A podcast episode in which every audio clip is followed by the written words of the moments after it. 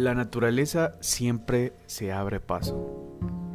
La naturaleza está llena de peculiaridades y una de ellas es cómo la comunicación entre células es tan, tan especial, tan particular, como estos mensajeros químicos interactúan desde el momento no solo de organismos pluricelulares, también unicelulares. Pero hay algo muy notable en los organismos pluricelulares. ¿Cómo es que las células desde el primer momento en que están, digámoslo así, viendo el umbral de la vida, pueden marcar señales y poder pasar de un embrión a todas las interacciones fisiológicas entre aparatos y sistemas que tenemos en el cuerpo?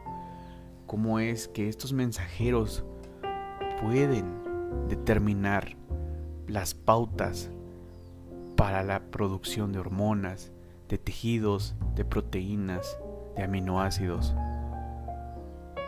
Son una infinidad de factores que convergen y que actúan cada uno de una manera inigualable, de una manera espectacular. Anteriormente habíamos observado y habíamos estudiado cómo los receptores de canales iónicos interactuaban en la membrana celular. El día de hoy tenemos un tema más de unos tipos de receptores muy particulares que son los más grandes.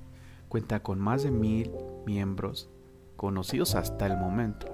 Estos receptores son los receptores acoplados a proteínas G.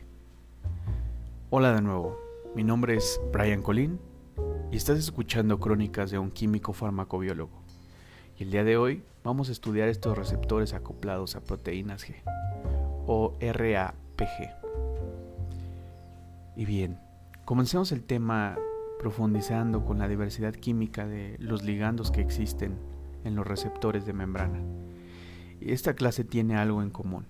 Es una clase de receptores acoplados que constan de una única cadena polipeptídica y estos segmentos se determinan, o más bien se clasifican en alfa helicoidales transmembranales, donde vamos a tener un extremo N-terminal extracelular que está glucosilado. Esta es una peculiaridad de ellos.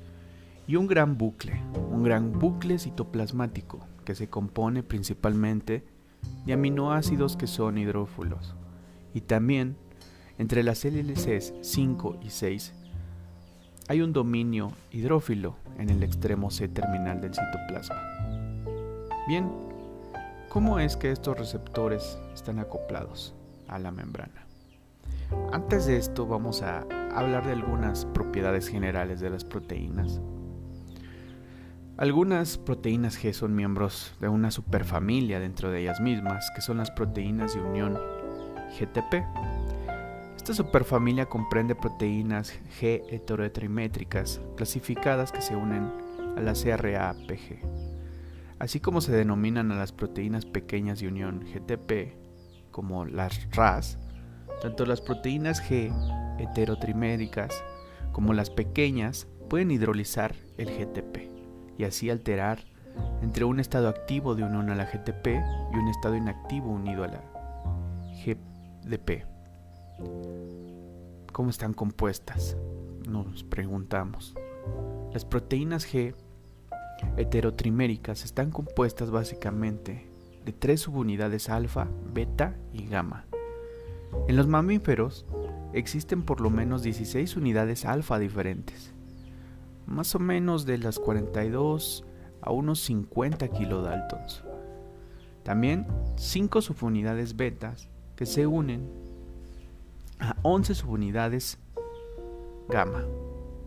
Las unidades alfa se unen a las GTP y los hidroliza. También interactúa con proteínas efectoras posteriores como el adinetilato sin clasa.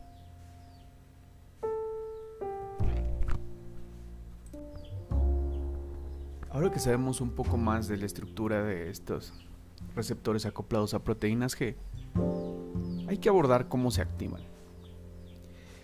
En su estado inactivo, las proteínas G heterotrimétricas son un complejo de subunidades alfa y gamma, como veníamos viendo, en el cual la GDP ocupa el sitio de unión al nucleótido de la guanina de la subunidad alfa. ¿Correcto? La subunidad alfa, que es una de las más importantes. Además, esta subunidad alfa es una enzima que cataliza la hidrólisis del GTP a GDP y el fosfato inorgánico. El resultado es un complejo alfa-GDP inactivo que se va a disociar de sus efectos posteriores y se va a reasociar a la subunidad beta-gamma. Esta reasociación termina la señalización y va a devolver al sistema el estado de reposo, mientras que la subunidad beta-gamma va a estabilizar el complejo alfa-GTP y por lo tanto disminuirá la sustancia de la velocidad de intercambio entre GDP y GTP, para así atenuar la transmisión de la señal en el estado de reposo. Es un poquito de lo que podemos observar de estas tantas funciones que tienen estos receptores. Pero ahora, la subunidad alfa se va a activar acoplándose a diversas enzimas. De esto es un hecho. Una de las enzimas muy importantes que actúa sobre el efector de la subunidad alfa es el adenilato ciclasa, que cataliza la conversión de ATP a MPC. Esto es muy importante. Esta enzima puede activarse e inhibirse por la señalización de las proteínas G.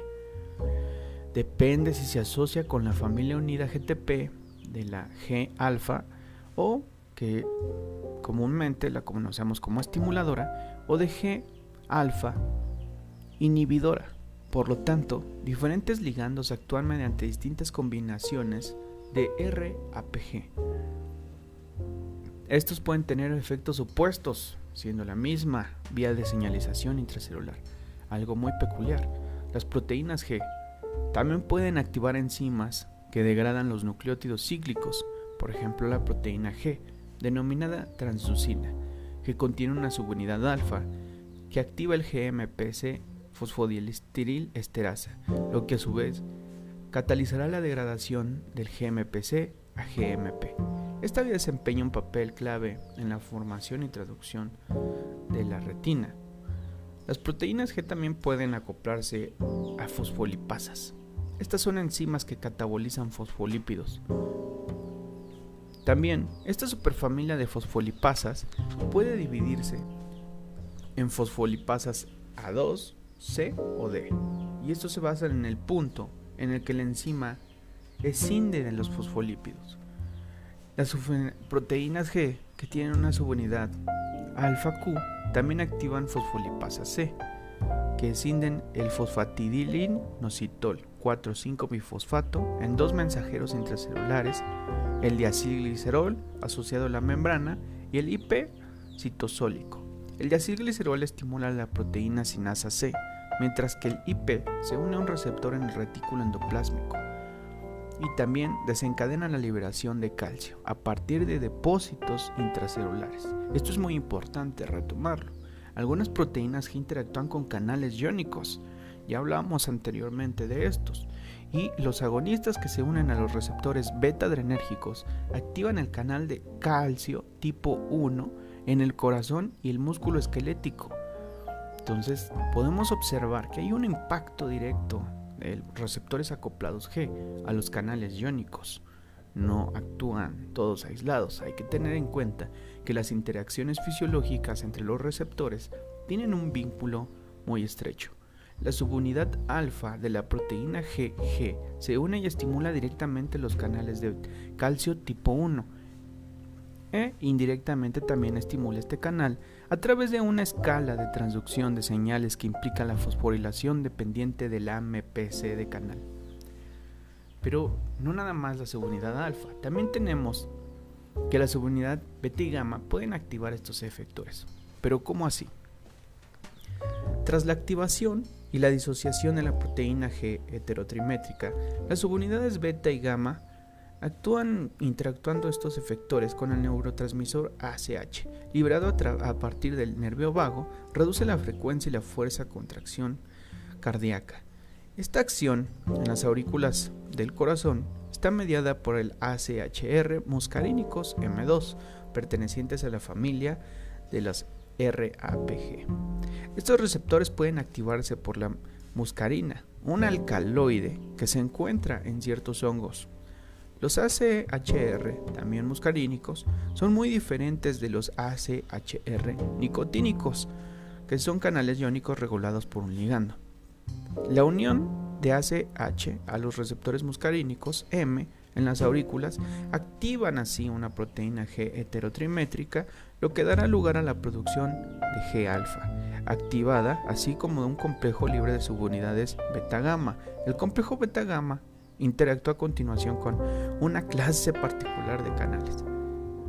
Me imagino que ya están pensando en qué canales. Así es, los canales de potasio, que van a aumentar la permeabilidad de la membrana. Este aumento de la permeabilidad del potasio mantiene el potencial de membrana relativamente negativo y por tanto hace que la célula sea más resistente a la excitación. Para finalizar, hablaremos de un grupo muy particular, las proteínas pequeñas de unión a GTP, las cuales intervienen en un gran número de procesos celulares, pero principalmente abordaremos un, un proceso que está relacionado con un problema relativamente pues ya muy conocido y muy letal que es el cáncer. Y bueno, este subgrupo tiene una relación estructural con la subunidad alfa de las proteínas G heterotrimétricas y bueno, son las proteínas pequeñas de unión GTP, que se han identificado más de 100 de ellas hasta la fecha. Y las tres isoformas de RAS, N, RAS, H, RAS y K, RAS transcriben señales desde la membrana plasmática al núcleo a través de una compleja cadena de sinasas. Toda esta cascada de sinasas regula así la transcripción génica. En algunos tumores la mutación de los genes que codifican las proteínas RAS da lugar al RAS consecutivamente activadas. Estos genes mutados se denominan oncogenes porque el producto génico RAS alterado promueve la transformación maligna de una célula y puede contribuir al desarrollo del cáncer, es decir, la oncogénesis. En cambio, los miembros de la familia RHO intervienen principalmente en los reórdenes del citoesqueleto de actina, RAF y ARF, regulando así el tráfico vesicular, mientras que las RAN, RAN regulan el transporte núcleo citoplasmático. De forma celular, la subunidad alfa de las proteínas G, las pequeñas proteínas de unión GTP pueden alterar entre sí una forma inactiva unida a GP y una forma activada unida a GTP.